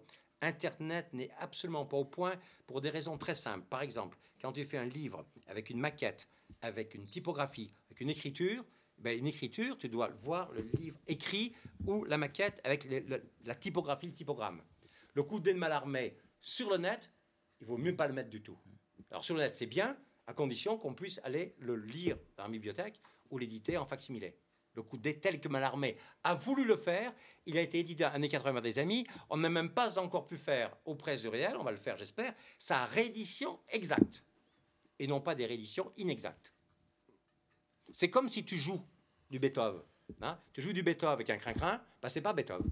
Peut-être Voilà. que le livre euh, se prête pas à une diffusion en ligne, euh, d'accord, mais par contre, euh, ce qui est revue, ce qui est magazine, ce qui est son, ce qui sont Non, ça visuels, Non, non, pas- non, on parle d'autre chose. On parle d'autre chose. Ça, non, mais ça, je suis tout à fait d'accord avec toi là-dessus. Dans le, disons, ce que j'appelle moi les, les transmédias, c'est-à-dire l'audiovisuel, le net, c'est formidable. Mais nous, quand en, en 70, on n'a pas l'instrument, il n'existe pas. En 80, il n'existe pas. En 90, il n'existe pas. Il commence à exister maintenant. Maintenant, parce que quand tu travailles le son, par exemple, tu mets du Varese sur le net, c'est une catastrophe totale. Parce que Varese est réduit à ça. Eh oui. Donc les gens qui écoutent Varese sur le net, c'est zéro. Vaut mieux l'écouter sur un vinyle. Et voilà, ça c'est des problèmes là, problème d'oreille. Oui, parce que Varese travaille l'acoustique. Il travaille dans le lieu. Il faut même aller dans le lieu. Alors, alors moi je fais des trucs avec des cymbales, je dis, je vais faire ça à bande d'image bientôt, j'ai mes cymbales, je vais dire, Varese est là Voilà, parce que là il faut être là, il faut l'entendre, parce que le lieu, il y a l'acoustique. Ah ouais. Est-ce que tu veux dire quelques mots sur Canal et l'aventure de Canal? Trop compliqué. Oui, alors donc, je réponds à ta question. Étant donné qu'Art Press, étant donné qu'Art Vivant aussi est mort, j'étais un Art Vivant, mais Art Vivant, tu parles, c'est pas Papa Mac et Jean Clair qui allaient me donner la possibilité. Bon, quand euh, lui, il est rentré à Pompidou, il a fermé la boîte et il nous a pas laissé le choix de pouvoir continuer sans lui. J'ai vécu ça aussi. Très intéressant aussi, hein, en France. Hein Très intéressant. Art Vivant devenait autonome au point de vue abonnement. On aurait pu continuer comme des rédactions sans Jean Clair. Et là, on avait une machine formidable, avec Papa Mac derrière. Bon, ok. Mais euh, Opus, j'y suis pas allé, parce qu'Opus joue froid à cette époque, j'étais pas vraiment pas. Bon, maintenant il est mieux, parce qu'il est très âgé, 35 ans, ça va. bon. Mais là, à l'époque, il était quand même du côté de ses potes. Hein. Il n'était pas du côté tellement de Fluxus et de toutes les, expérimentations des avant-gardes. hein. Bon, j'ai essayé, j'ai dit, bon, pas- Art Press, bon, ok. Mais donc, il y a eu la chance, là je vais très vite, de Canal un C, qui a été justement une critique radicale d'Artitude, de Pluchart, et avec Macaire, au moins, j'ai pu faire pour la première fois la coordination de ce qui se passait de non institutionnel en France, tout en parlant des institutions, les deux. Parce qu'il faut les deux. Pour payer les abonnements, pour payer l'imprimeur, il faut y ait quelqu'un qui paye. Donc euh, l'institution paye, mais la moitié, euh, c'est l'institution, et l'autre moitié, c'est ce qui rapporte rien. Donc on a parlé de beaucoup de choses que jamais personne n'avait parlé avant. Un petit peu dans vivant, mais surtout dans avec un C. Et puis un jour, il y a eu le crack avec un C, où Macaire lui-même, euh, bon, bon, je raconte pas l'histoire. Et bon, euh, je me suis dit, il faut continuer. Et j'ai fait Canal avec un K. J'ai mis un K, un coup de hache sur le C, ça fait K, Canal. Et Canal, c'était en hommage au film de Vajda, euh, Canal, où les Polonais, là, sont dans les égouts, et ils sortent. Et quand ils sortent, ils croient qu'ils vont être libérés. Ils sortent en effet de l'égout. Au-dessus, il y a les Gestapo. Badaboum, badaboum. Tous zigouillés. Le canal, c'est l'égout. Mais ça finit par une énorme lumière. Donc, malgré la Gestapo, malgré les interdits, c'est toujours possible. Tu vois, c'est ça le, truc du canal. Le canal, c'est donc une machine de guerre, mais avec zéro centime. Et là, j'ai vu ce que c'était avec zéro centime. J'ai tenu 10 ans. Jusqu'à l'écroulement définitif, parce que la crise est arrivée. Là aussi, j'ai raté des, imprimeurs, parce que la crise est arrivée, donc ils n'ont pas pu nous prendre en main à 40 000 exemplaires.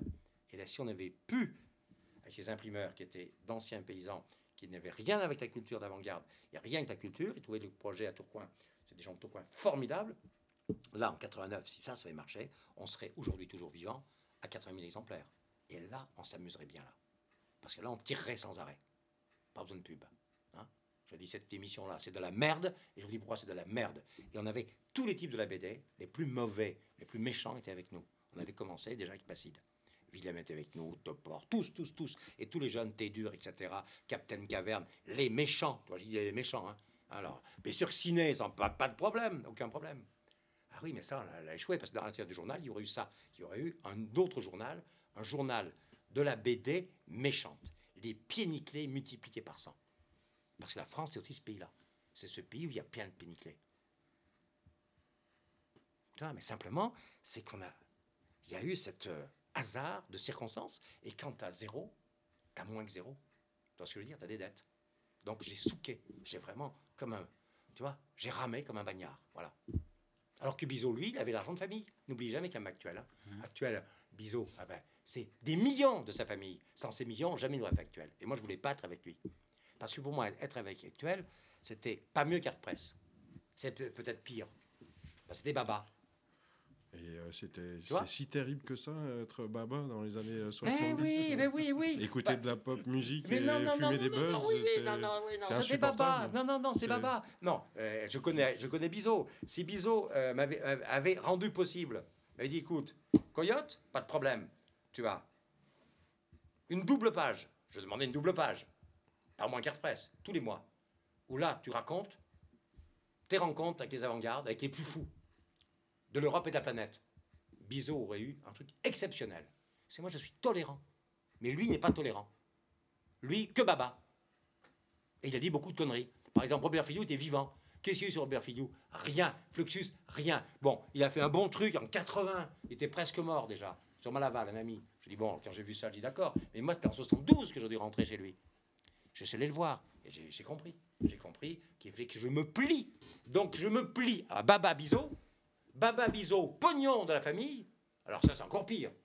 Et, et Art Press, pognon de Templon et des autres. Alors je dis, au moins Art Press, je peux faire, je peux faire les années 20 quand même, au moins. Au moins, je peux faire Dada. Mais avec Bizot, bah non. Avec Bizot, on fait Baba. J'ai rien contre les babas. Ah non, non, attention, attention, attention, ne te trompe pas là-dessus. Moi, je... non, non. Tu as le droit de leur en vouloir. Non, non, non, non, non, non, non, là, une question que tu m'as posée. interdit, hein.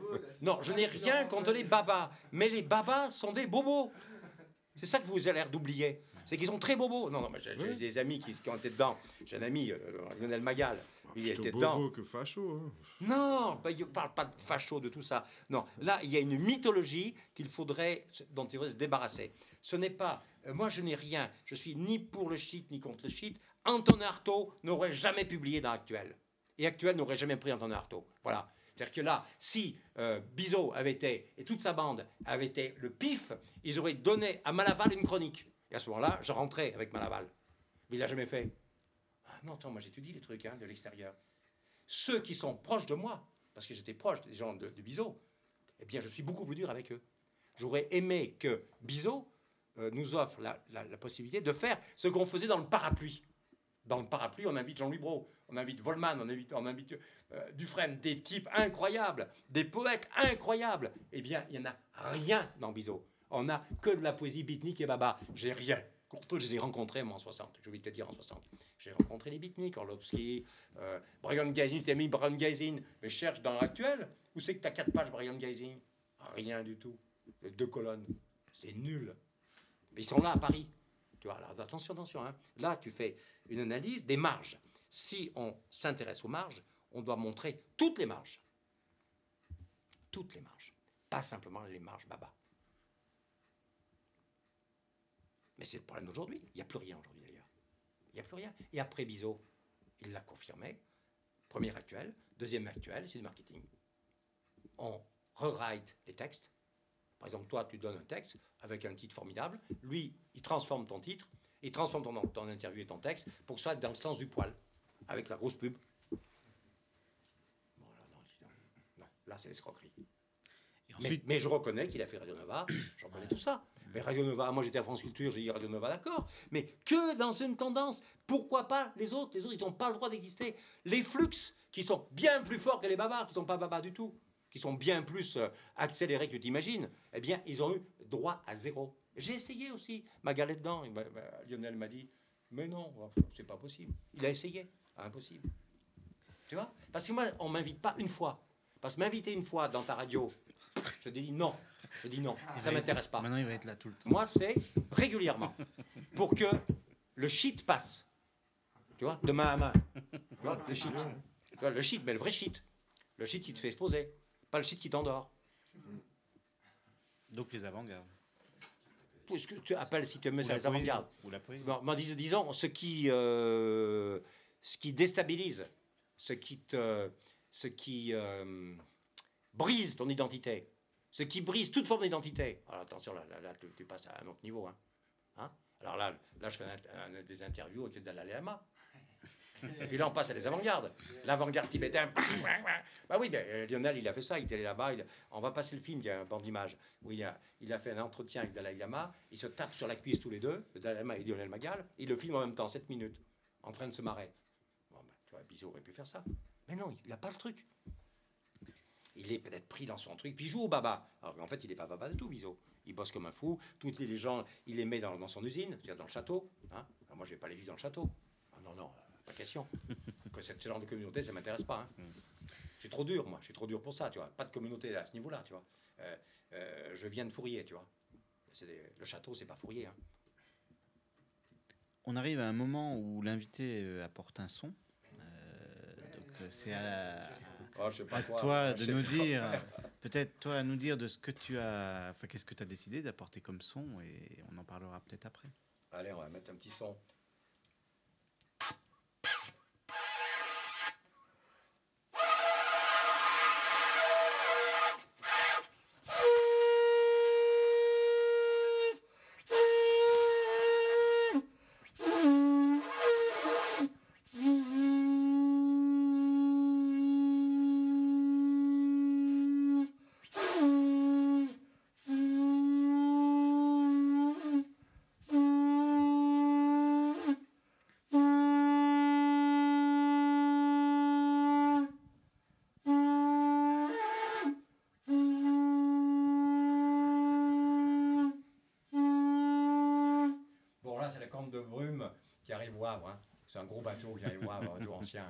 Voilà, ça, c'est pour Varese.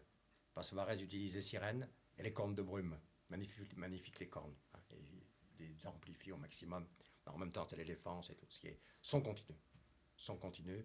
Donc, pas de rythme, pas de mélodie. Bon, je dis pas qu'il faut être contre le rythme et la mélodie. Je dis il n'y a pas que le rythme et la mélodie. Il y a aussi du son continu. Mais ça, en France, en particulier, on n'aime pas. Bon, moi, je suis né aussi dans la montée Young, son continu. Tibétain, son continu. Répétition. Alors maintenant, je vais faire un truc. Et bien entendu, euh, ce qui peut être rythme et pas mélodie non plus, mais ce qui n'est pas rythme non plus, ce qui est la stridence.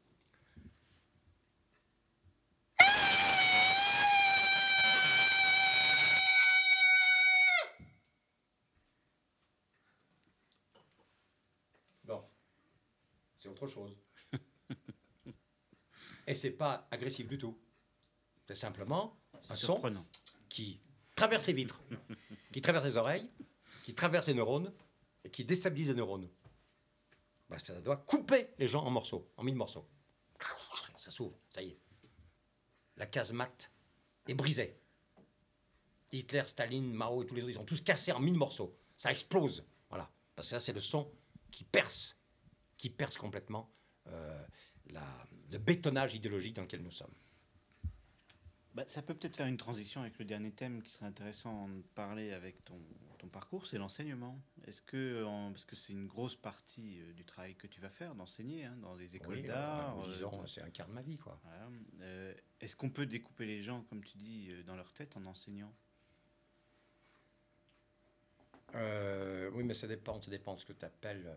Oui, alors, alors, voilà. Alors là, c'est une bonne question parce qu'il se trouve que dans l'enseignement, j'ai retardé, j'ai retardé le moment de l'enseignement, le moment, je l'ai retardé le, plus longtemps possible. J'ai, je me suis dit, oui, d'abord, d'abord, vous le savez, bon, pour répondre à ta question, euh, dans la vie, euh, il faut payer sa bouffe et payer son loyer. Si on n'a pas, euh, si on n'est pas rentier, on n'a pas de mécène. Donc, le seul travail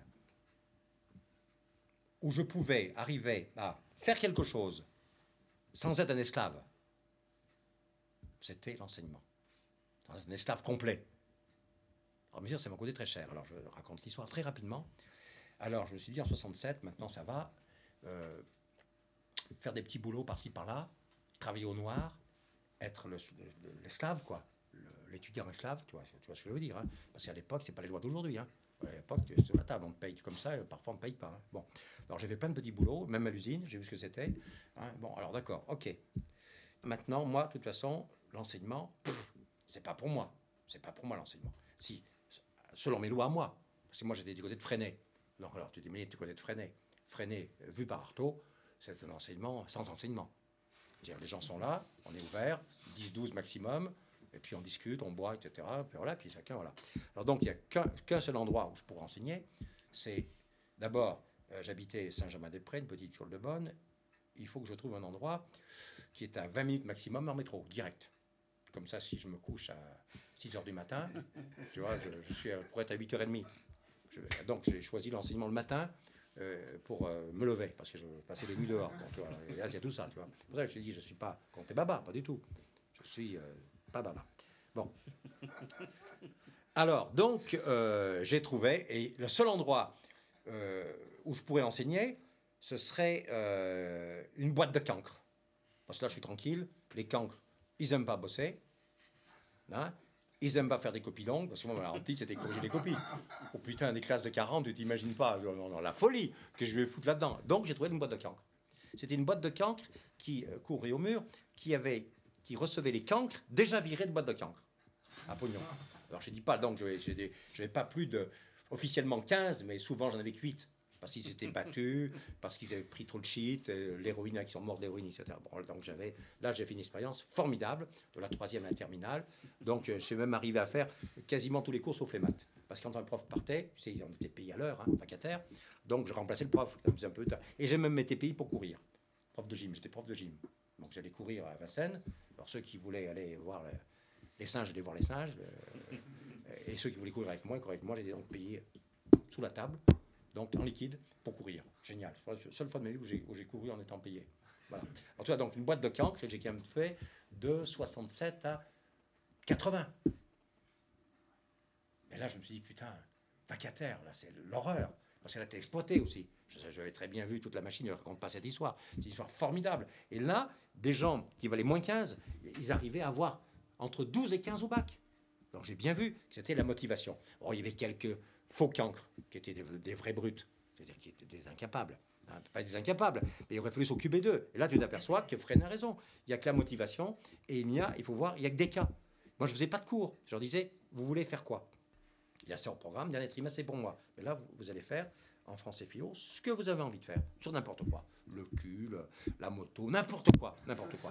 On parle, on discute, on rigole et tout. Et le résultat était formidable. J'avais un pote, un pote noir l'île Maurice, Monique, dont dont le frère est connu comme poète, ami de Césaire, qui lui faisait l'anglais. L'anglais, il faisait avec les Beatles, il faisait avec les Doors, il faisait avec le Grateful Dead, etc.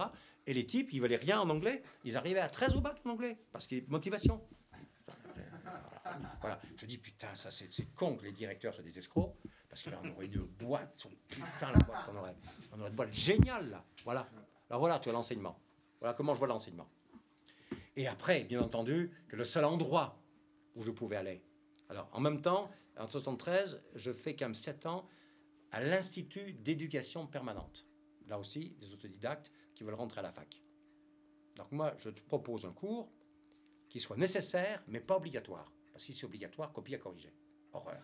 Donc, nécessaire, la philosophie, la pensée. Donc, la même, même chose, motivation, on va à Pompidou, sitting, on discute, on regarde ce qu'on voit, etc., etc. Donc, j'ai élaboré ma propre école, en fait. C'est qui est une non-école. Fondée, cela comme là, on discute. Voilà, t'aimes ça, t'aimes ça, t'aimes pas ça. T'aimes Mondrian, t'aimes Kandinsky, tu le détestes, pourquoi, etc. Et J'ai tout vu, j'ai tout vu. Des choses incroyables. Et à Nanterre, c'est formidable. J'ai des gens entre 25 ans et 70 ans. Un mélange 50. Quel bordel. J'avais réussi à voir jusqu'à 14 heures de vacations par semaine. Mais jamais j'étais titularisé. J'en foutais la trouille euh, aux, différents directeurs qui, eux, étaient maîtres assistants et tout, socialistes et tout, après 68. Et là, je me dis, ben, mon vieux, il reste qu'une solution. Tu vas bientôt avoir 40 ans. Il n'y a qu'une solution. Là, tu vas découvrir des cancres en tout domaine, école d'art. Alors je te propose qu'on Voilà. revienne sur les écoles d'art tout à l'heure. Et là, voilà. Parce que là, on- Épinal. On arrive euh, Voilà. à un temps un peu particulier, Voilà. c'est le temps de X et Y. X et Y qui ont des questions ou qui ont envie Mmh. de te refaire le Mmh. portrait, à eux de voir. Et donc, X et Y, c'est à vous. Bonsoir monsieur. Donc moi c'est Y. J'en déduis que je suis X sûrement. Donc euh, moi j'aurais juste une question à vous poser, ou plutôt euh, une question à poser aux marathoniens que vous êtes. Actuellement vous courez après quoi? Moi, je cours, euh, je cours après rien du tout, je cours. C'est- Tu sais, si tu es marathonien, tu cours pas pour. euh, non, je suis un marathonien, euh, comme je disais tout, à l'heure, coureur de vitesse de fond. Si j'avais couru après quelque chose, euh, je serais devenu, euh, c'est certain aujourd'hui, champion des 42 km, certainement C'est évident. un des meilleurs en France, Certainement. et champion des 100 km. Parce que je descendais déjà à, à 20 ans, euh, je faisais déjà le, le marathon en, en 2h40, tu vois, alors, et, et avec peu d'entraînement. Mais Et simplement, j'avais un aucune origine kenyane, kenyane ou Hein euh, éthiopienne. Non, non, je sais, je connaissais l'entraînement comme il faisait l'entraînement. Je connaissais Ah, l'entraînement aussi de Zatopek. Vu le timpal, je pensais que. J'étais le lièvre de. Mimoun. Ah. J'étais le lièvre, le lièvre de Mimoun quand j'avais 21 ans. D'accord. Tu vois Et j'ai vu comment Mimoun s'entraînait. À Pâques Hein, euh, à Paris, à Paris. Ah, à Paris, autant pour moi. Qui était là. Non, je veux dire, parce que le- là, tu t'aperçois que si tu veux devenir euh, vraiment. Alors, courir après, par exemple, ici, la médaille, je te dis pas l'entraînement. J'ai pas besoin de t'en parler. Mais moi, j'avais un défaut, le même défaut que vous remarquez, c'est que je faisais plusieurs choses dans le corps aussi. Je faisais en même temps le vélo, la course à pied et l'aviron. Interdit de faire les trois. Pas en même temps. Si, je faisais les trois en même temps. Pas, pas le même jour. Bon, mais, mais c'est interdit. C'est pas le même système musculaire. D'accord. Aujourd'hui, ça n'existait pas. Si à l'époque il y avait eu le triathlon, c'est-à-dire les durs d'aujourd'hui, j'aurais serais devenu un champion de triathlon parce que c'est ça qui m'intéressait, c'était la résistance, c'est-à-dire faire des choses impossibles. Par exemple là, tu pars euh, avec la course à pied, après tu plonges, tu nages ca- canoë-kayak dans le lac qui est froid, et après tu sors et tu as 20 bornes à faire. Et ça, en effet, je, je suis construit pour ça, l'extrême résistance. Que j'ai commencé à ça il y a très longtemps. Donc je cours pas après aucune médaille, euh, parce que les médailles, ça me débecte. Parce que médaille égale. euh, là, Puis on ça- sait jamais où les ça- mettre et Ça, va, tout, ça euh, va vous ça choquer, ça va vous choquer et tout, ça va vous choquer ce que je vais dire. Mais quand j'entends médaille, j'entends premier de la classe, prix, ministre, président, roi, et j'entends immédiatement dans mon oreille roi, monarque, tyran, empereur, fascisme. Les Jeux Olympiques, c'est le fascisme. C'est un grand patron du fascisme français, euh, de Coubertin, qui a créé les Jeux Olympiques. Que les meilleurs gagnent, et celui qui a la, que la, que la médaille d'argent, il pleure. Oui, parce n'y a pas le pognon. Donc, donc, tous les prix sont détestables. Parce que ça veut dire que là, il y a une hiérarchie. Et alors, donc, bien entendu, eh bien, à 20 ans, avant déjà, j'avais parfaitement conscience de cela. Donc, on veut fabriquer des spécialités. Et dès que tu rentres dans une spécialité, tu deviens un con. J'ai couru avec Mimoun, j'ai couru avec Jazzy. Jazzy, il pleurait quand il pleuvait, qu'il y en ait de la boue. Moi, j'étais heureux qu'il y en ait de la boue. Comme ça, Jazzy, il tombait, etc. Je dis, mais c'est des minables. Et je suis pas resté là-dedans, parce que je dis, c'est des minables. À part le sport, c'est des nuls sur le plan social, sur le plan politique. Et là, c'est le vrai problème. Et tu t'aperçois que toute la société est construite sur le meilleur gagne. Et aujourd'hui, on en a l'emblème. Va et victis. On a Mister Sarkozy, qui est l'emblème, mais ceux d'avant, c'est la même chose. Simplement, lui, il le dit vraiment. Et Berlusconi, même chose. Alors, les Olympiques, je t'en parle pas, la Chine, le Tibet, etc. Non, mais c'est à mourir de rire. Que- Voilà, alors voilà, je réponds Mais- pourquoi. mais l'art- je, je- l'art, je- ça te fait toujours pas courir. après, hein L'art, ça te fait toujours courir? Non, non, non, je ne cours pas après l'art. Non, la question n'est pas là. Euh, euh, je cours. La question n'est pas de ne pas tomber. Euh, tout à l'heure, on parlait de baba. Les babas, bon, courent. euh, bon, j'ai connu bien sûr plein de gens héroïne, cocaïne, euh, hache, euh, tous les trucs, etc. Non, non, je dis non, mais j'ai connu tout ça. Et ils m'ont posé la question Il est physionomiste. Qu'est-ce que tu prends? Ils m'ont dit qu'est-ce que tu prends? Ben, Mais Cancre, il me disait, il y en a qui, qui venaient avec l'héroïne, il me dit mais qu'est-ce que tu prends? Pour être comme ça, là, comme ça, qu'est-ce que tu prends? Ben, Je dis moi, la différence de vous, c'est que moi, je prends rien. Je monte et je descends comme j'ai envie. Et les docteurs m'ont dit, ils m'ont dit, toi, tu émets à haute dose des endomorphines et des excitants. Mais on le sait aujourd'hui, le cerveau émet. Tu sécrètes ta propre drogue. Je sécrète. Je- Et quand tu fais du marathon, tu le sais tout de suite. Tu sécrètes. Quand tu fais un 10 000 mètres sur un stade, tu sécrètes et tu as des moments de transe. Tu sens les trucs, c'est incroyable. La réponse, elle est très simple. Moi, je cours depuis l'âge, on peut dire depuis l'âge de 7 ans. Euh, et quand tu cours, c'est comme, comme, comme les animaux. J'ai cette, j'ai cette pratique animale. Tout être humain est un animal. Un animal à deux pattes. Et je vois comment sont les animaux. Quand l'animal ne court plus, il crève. Donc il doit courir son corps, etc. Tu dois tout faire courir. Marche ou crève. Voilà. Tu, non, mais là, courir, non, courir. Parce Marche que ou cours. cours, non, non, parce que quand tu cours, Cours ou crève. quand Cours tu trottines, quand tu fais du vélo, je fais toujours du vélo de montagne, je vais passer mon brevet d'école, On dit d'ailleurs etc. pen- pendu haut et court. en- Dans, dans un an, hein. j'espère que je vais y arriver. Je suis très mince, donc je vais y arriver. Mais pas pour y arriver, c'est pour faire l'expérience du souffle. Là, quand je fais ce cri, tu peux être certain, euh, je peux te faire ça pendant une heure. hein. Le type, il tombe. hein. Que de la gueule. Voilà. Et, et courir, c'est sou- c'est souffler. C'est pas souffrir, c'est souffler. Autant pour moi. Hayam, Hayam, Hayam, Hayam, Hayam, Hayam, Hayam. Alors moi je suis très orienté depuis l'âge de 20 ans Rap. vers le soufisme, bien sûr le rap, mais bien plus rap. Les soufis, mais c'est pour Ayam. les soufis, les derviches. Hayam, Hayam, Hayam, Hayam, Hayam, Hayam, Hayam, Hayam, Hayam. Alors bah, tu t'imagines que si j'avais une école de cancre, nous on commencerait comme ça, avec les tables. Logique. Et après, hop, très bon jaja, tu vois. Je, je souffle donc je suis. Je souffle parce que je suis, en anglais, I am, ça veut dire je souffle. Je suis, je respire. Ça suffit. Et si tu respires, eh ben, à ce moment-là, tu es dans l'écologie, tu attaques Total, tu attaques toutes les industries chimiques qui te bouffent entièrement ta respiration. Et tu deviens avec des poumons dégueulasses, etc. Alors bien sûr, tout va ensemble. Tout va ensemble. J'ai juste une petite question. Tu parlais du rap et je me Oui, demandais alors si rap, tu- si- évidemment. Je me demandais si tu t'intéressais aussi un peu au nouveau courant de Mais poésie bien dont on parle un peu, le sûr. slam ou ce Mais genre oui, de mais moi je sors de la poésie sonore d'Artaud, tu Ok, parles, il ok, slamait mais avant, il Mais depuis on très longtemps, les ça. last poètes américains, Ah oui, les tu poètes, parles, les last poètes, et les blagues, les griots et tout, putain, les, Amérindiens, les Yaquis et tout, putain, quel slam là-dedans. Et moi je rêve d'une école où il y ait ça, tu vois, il y ait tout dedans, tu vois. Il faudrait qu'au bac on ait le droit de faire euh, pas une copie, mais un slam ou un rap euh, trans, et t'as 18. Ou un cri. Ouais, Strident. Un cri, un cri, exactement. et- ou bien tu fais ta copie. Pendant une heure. Tu fais ta copie en rap. Et moi, j'aime pas bien Rabelais, mais moi, j'aime bien aimer Césaire, etc. Alors là, génial. Mais En, a- en alexandrin. mais- mais- en ce que tu veux. Non, non. Dans la loi que tu as choisi toi-même.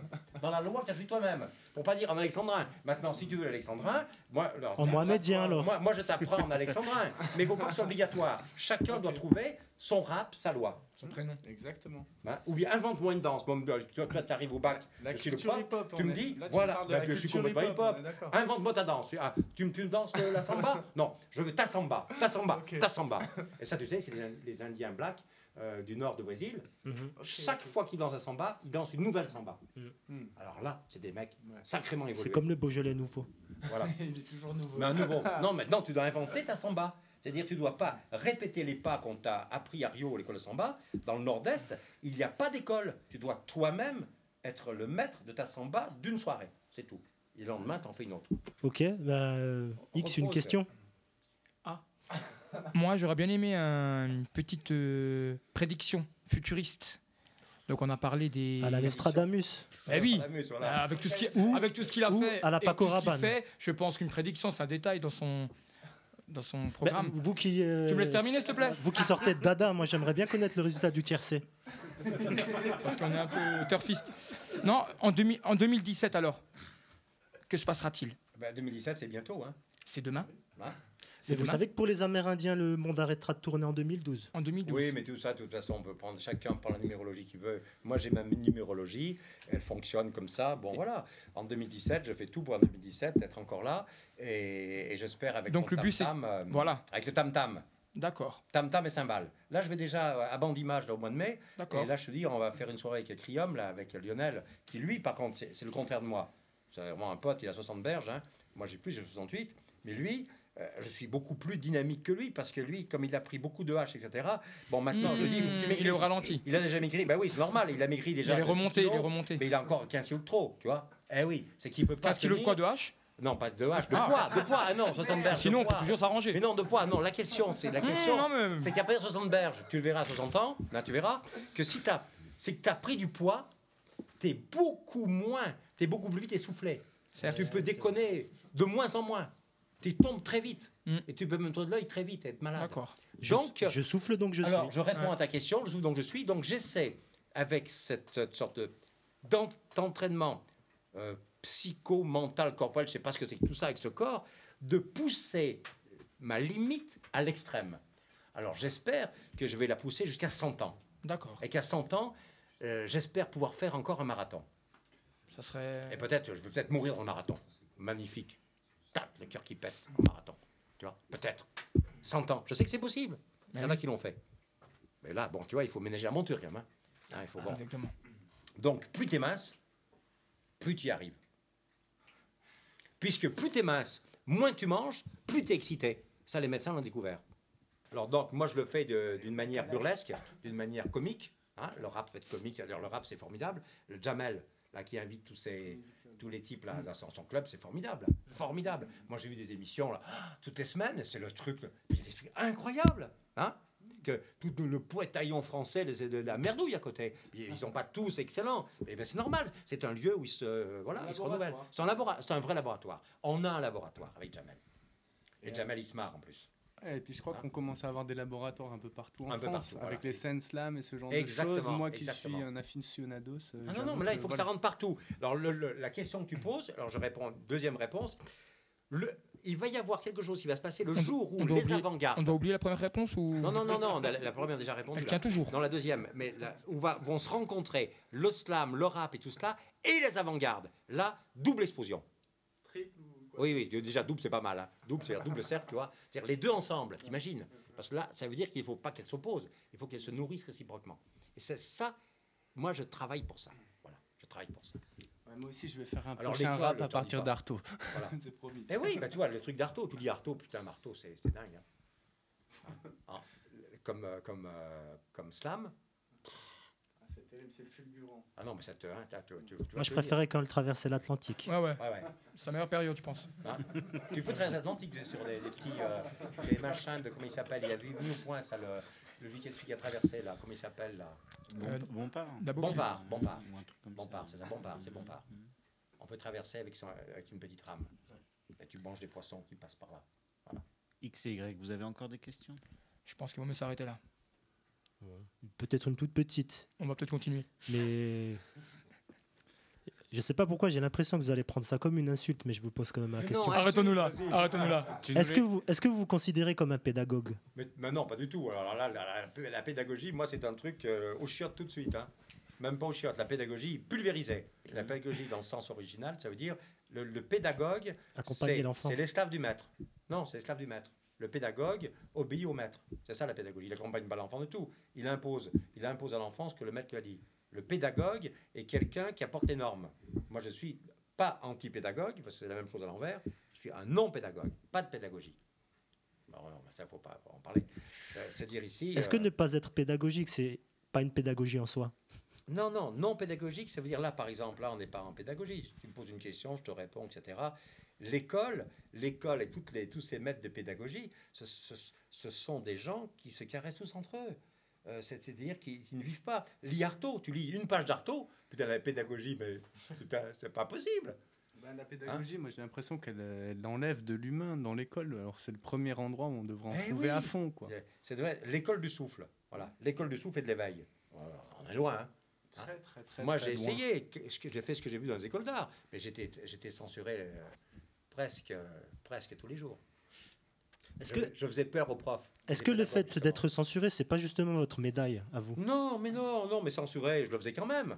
Non, censuré, c'est-à-dire que bon, euh, ils essayaient. Bon, tu sais, c'est difficile. Hein. Euh, si on veut vraiment me censurer, le prof, faut qu'il vienne. Moi, je le prenais, je le prenais par la cravate et je foutais deux, je lui foutais deux claques devant les élèves. Bon, alors bon, d'accord, bon, tu vois, ça c'est comme ça. même, hein. Maintenant, la pédagogie, c'est intéressant. Par exemple, si tu leur dis, si tu veux devenir ministre, devenir député, tu veux devenir maire, etc. Alors là, d'accord, là, c'est la pédagogie. Quelles sont les étapes euh, qu'il faut, euh, bon, euh, voilà, euh, les codes pour arriver à devenir ça. La pédagogie tourne bien ça. Un bon pédagogue t'a- t'amène dans le pouvoir. Voilà. Ouais, ou à connaître les différents codes pour pouvoir Voilà. en jouer, tout Pour en simplement. jouer, exactement. Alors, si tu as choisi cette direction, pourquoi pas hein. On revient cinq minutes sur ce que tu as fait en école d'art. Comment tu as Wow. commencé ou la première école où tu as été Bah, Épinal, Comment tu te non. retrouves face à des... Épinal, Épinal, non, là, J'aurais aimé être ailleurs. hein. Bon, j'étais dans la plus petite école de France, donc voilà. Là, aussi, j'avais des cancres, des, des- des élèves qui étaient pas, euh, qui étaient très moyens. Bah, aucune importance. On fait une expérience avec les gens tels qu'ils sont. hein.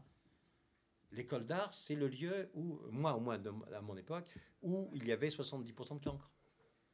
De gens qui arrivaient là parce qu'ils ne savaient pas où aller. Alors bien sûr, très bien, pas parfait. Tu vois, on s'entendait très bien. Moi, surtout dans, dans l'école d'art, alors je réponds à ta question de pédagogie. J'avais un, un élève. Alors, euh, Coyote, Coyote avait un élève qui s'appelait Giroud. C'était moi. Coyote enseignait à Giroud. Voilà. Alors, j'ai dit j'ai dit aux étudiants, j'ai dit, le meilleur élève, mon meilleur élève, c'est moi. Alors, je, je fais des cours très durs sur mon, pour moi. Et même si vous voulez, je vous prépare le cours pour que vous arriviez à. Prenez pas de notes, je vous fais les notes à vous, je vous fais les notes les, les plus synthétiques, les plus simples possibles, pour que vous ayez au moins 10 à l'examen, en travaillant le moins possible. J'étais vachement content. Hein Comme ça, ils développaient leur imagination. Ils disaient, oh, putain, ce prof, il est génial. Hein tu vois, tout- on a tous 10. Mais le meilleur avait 10. Hein tu vois, le meilleur, t'es pas content. Ah oui, comme j'aime pas les croix, j'aime pas les, tu vois, les, les distinctions. Alors, il est 10-01, si mieux. Ou 10-001. Alors, je disais, putain, je, je, c'est comme pour le, comme pour le, le 100 mètres. Tu sais, au millième. Alors, je, l'ai noté au millième. Je dis, Ben, oui, qu'est-ce que tu vaux par rapport à Van Gogh? Qu'est-ce que t'es de la merde? Qu'est-ce que tu es, mon pauvre con, là? Hein, Tu vois, là, euh, parle-moi de Van Gogh, tout est relatif, voilà, exactement. Hein? Ben, c'est ridicule, un 100 mètres à un millième. Non, tu es d'accord? C'est ridicule. L'enseignement, c'est un, un laboratoire. hein. Tu rencontres des gens et tu parles avec eux et, et ils t'apportent eux, leur motivation, ce qu'ils ont envie de faire, et toi, tu leur apportes euh, euh, ce dont ils ont besoin. Et puis voilà. Est-ce Hein que, est que là, tu as trouvé, tu as parlé de la, du besoin que tu as eu de faire découvrir les livres, de les rééditer, de donner les Mais documents non, mais moi j'ai découvert les livres. Non, mais Hein, on m'a, est-ce- on m'a, euh, j'ai eu des livres que j'ai lus. Grâce à ces livres, euh, ça m'a, ça m'a, ça m'a construit, ça m'a auto-construit, ça m'a construit une résistance absolue par l'écriture, la musique-écriture. Mais l'écriture, l'écriture, c'est plus résistant encore que la musique et que la peinture, hein, parce que ça traverse un livre, ça coûte rien, photocopie, ça passe. Bon, la musique en photocopie, ça passe pas. Voilà, voilà, les t'as l'écrit qui reste et la parole aussi. Et bon, et- non, mais ça, bon, c'est un peu compliqué. On peut parler de ça maintenant. On n'a pas le temps. Mais tu vois, donc, donc, ayant reçu cela, c'est tout à fait normal. Je suis un passeur, Hmm. donc je passe. Comme tout, on fait tous les écrivains, Hmm. tous les penseurs, ils passent, ils passent le relais. Et plus il y a de passage de relais, moins il y a d'esclaves. Elle décidèrent à libérer les Noirs. Maintenant, il faut libérer les Noirs, les Blancs, les Jaunes. C'est-à-dire que maintenant, l'esclavage, il est généralisé. Et c'est dément. Quand tu as conscience de ça, c'est dément. En tout cas, merci, hein, parce que grâce à vous, on a déjà signé le numéro 2, numéro 3, numéro 4 de notre émission. euh. Et là, pour finir, alors pour finir, pourquoi je parfait. fais ça? Pourquoi je pousse le cri? C'est Artaud, les Amérindiens, qui eux, ils sont toujours sur la domination. Ils ont maintenant des avocats. Ils sont encore dans les réserves. C'est atroce ce qui s'est passé dans ce pays de l'Amérique. hein. ce qu'on a fait aux Amérindiens, c'est toujours atroce.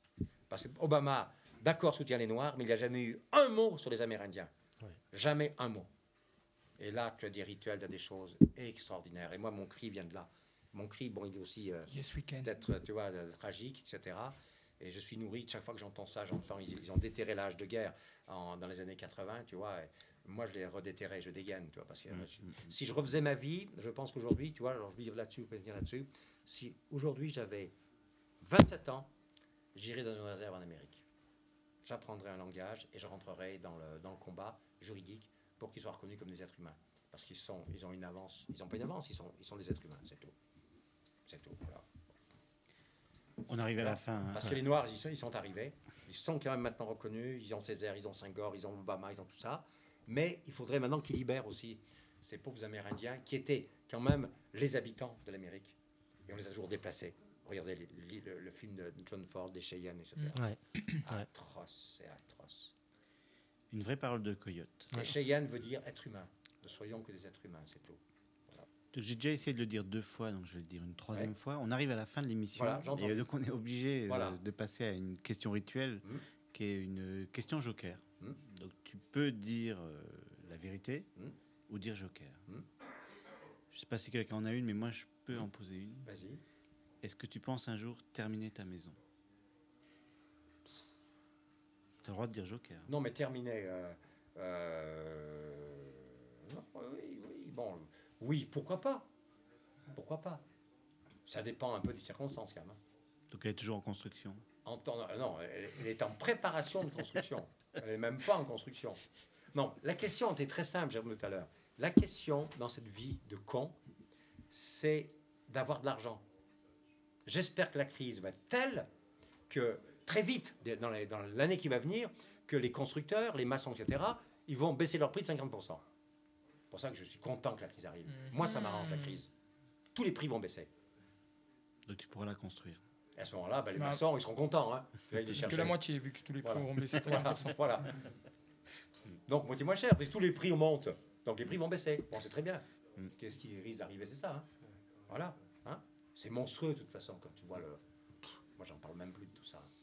Voilà, donc on est à la fin. En tout cas, merci Michel. Je crois que tu as largement montré un engagement culturel euh, depuis tout petit qui est complet. Euh, c'est toute ta vie euh, vis-à-vis de- des marges, vis-à-vis des avant-gardes, vis-à-vis de l'art. Et je pense que tu as transmis beaucoup de cette expérience et surtout donné envie de découvrir et d'apprécier ces artistes qui ont complètement transformé, en tout cas pour ceux qui ont eu la chance de pouvoir les rencontrer à travers leurs œuvres, en les lisant ou en les voyant, euh, la vie d'un certain nombre de personnes qui ont pu à partir de là vivre avec eux. En tout cas, merci. Oui, et je te réponds là, j'ai toujours dit non. Non soumis. Non. Dans la famille, à l'école, chez les curés, non. Mon nom, c'est non. En plus, il y a, y a le palindrome. Non. Mon nom, c'est non. Je m'appelle pas Giroud, je m'appelle Coyote, dit non. Je ne mange pas de ce pain-là. Et j'essaie d'en manger le moins possible. J'ai un estomac très bon qui digère toute la merde, mais quand même, euh, j'essaie d'en manger le moins possible. Ok. Merci. Rendez-vous en 2007. 2017. 17, pardon. Engagez-vous. Engagez-vous. On aurait pu parler tellement d'autres choses. hein. This is my punk rock poem. Engagez-vous. Engagez-vous. You have to be quiet for it because it's poetry. That's culture, right? Culture. Fucking culture. My punk rock poem. Engagez-vous.